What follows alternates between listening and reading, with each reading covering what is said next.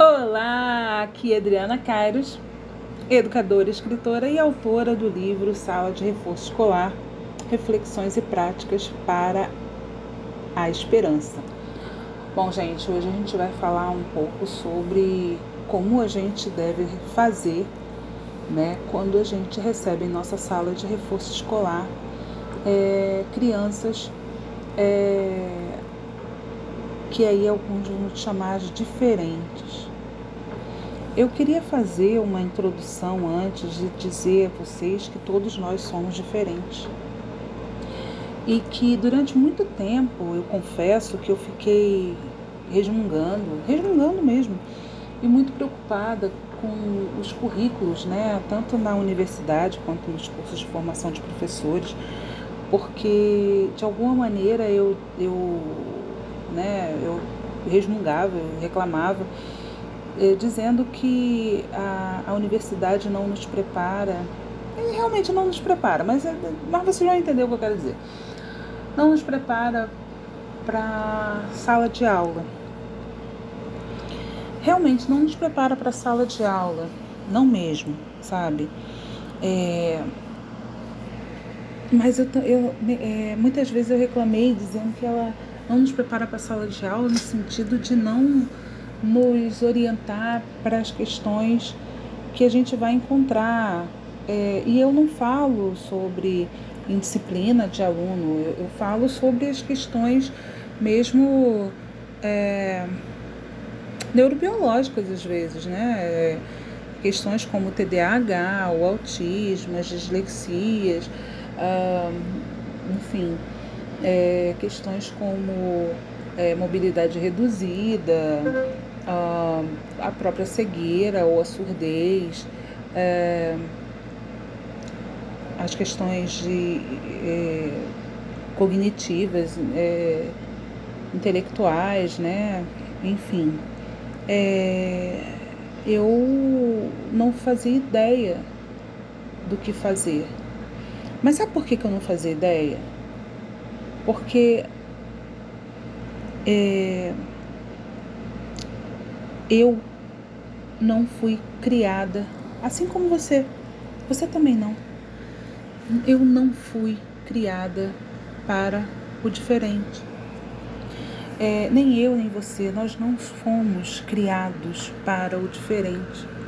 A, a, a, e é terrível né, a gente constatar isso e eu confesso que eu só constatei isso depois que a questão da cegueira caiu no meu colo. Vocês ouviram quando eu abri esse áudio, provavelmente vocês é, ouviram ou vão ouvir em algum momento uma voz sintetizada que é do meu leitor de telas, né, que eu preciso usar porque é, hoje eu necessito desse recurso para trabalhar, para é, estar incluída no mundo, né?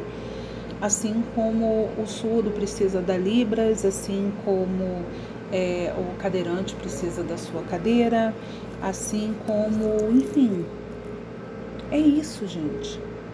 É, assim como você precisa de alguma coisa, entende? É, e aí eu ficava reclamando e tal, e, e na verdade eu acho que realmente não, não teria estudo suficiente, porque somos diferentes e ninguém está preparado, nenhum de nós está preparado para nada na vida. Eu acho que a maior e a melhor preparação que a gente pode ter é entender que todos nós somos diferentes e que precisamos nos respeitar nas nossas diferenças. Precisamos ser mais empáticos com o outro. Precisamos amar mais.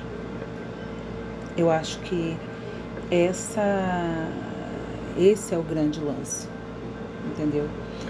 E, normalmente na, no reforço, quando uma criança é, busca, quando ela é, é direcionada a uma sala de reforço escolar é porque ela se encontra com problemas né, de aprendizagem, É, e como no nosso podcast passado, acho que já tem alguns podcasts já, alguns aí, eu não lembro qual, a gente falou que existem duas né, é, questões principais, né, que são as externas e as internas. Né? As externas é, têm a ver com é, a pedagogia, que o, né, a didática que o professor usa, é, questões socioeconômicas, socioculturais, questões emocionais e tudo mais. E as questões internas, que são as questões neurobiológicas. E é sobre isso que eu gostaria de tratar hoje, né? não só as neurobiológicas, como a motora também né? Enfim, e tantas outras. Cara, se você identifica que o teu aluno não está aprendendo, é, não está indo bem, porque, por exemplo, ele precisa que o seu material tenha letra ampliada, não custa. Faça isso. Amplie a letra sabe? Não, não, não, não, não te custa nada organizar um material é, para que esse aluno tenha um material com letra ampliada, com um contraste de cor melhor, tá? Ah, se o seu aluno necessita de um instrumento é, para que ele possa escrever né, um, sei lá, um elásticozinho para pôr na mão, uma ajuda qualquer. Você, por favor, dê jeito e faça, organize.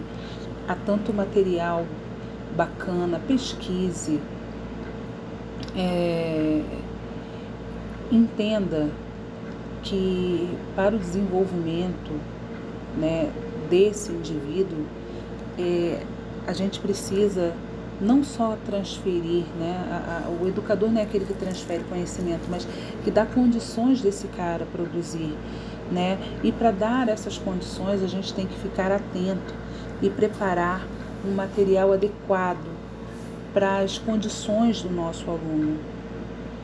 É, Adriana, minha aluna é surda, eu não sei como tratar. É, amiga, eu também é, confesso a você que surdos eu não, não trabalhei.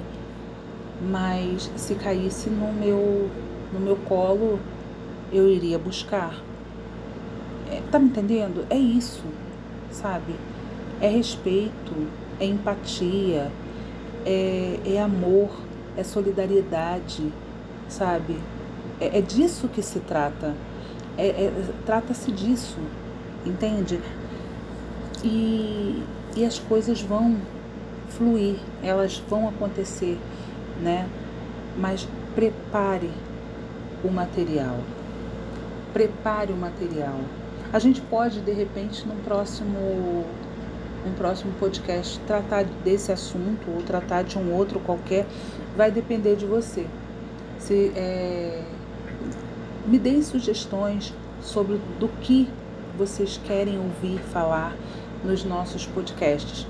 É, entre em contato uh, pelo WhatsApp 21 998 760164 e, e vamos conversar, vamos, vamos continuar discutindo sobre esse assunto. É um assunto que rende muito e esse podcast ele é curtinho. ele é curtinho. Enfim, é, se você gostou desse podcast, quer que esse trabalho continue, você, por favor, colabora aí, vai. Minha chave Pix é 029 27 40 17 48 é CPF. E com essa mesma chave Pix você pode depositar aquele aquele dinheirinho maroto e adquirir o seu livro Sala de Reforço Escolar. Ele vai com autógrafo, e o autógrafo é grátis. Gente, grande beijo para vocês e até o nosso próximo podcast. Sala de Reforço Escolar, seja muito bem-vindo. Vivo, vivo. Gravador de voz. Nave. Salvar sua gravação. Descartar. Salvar.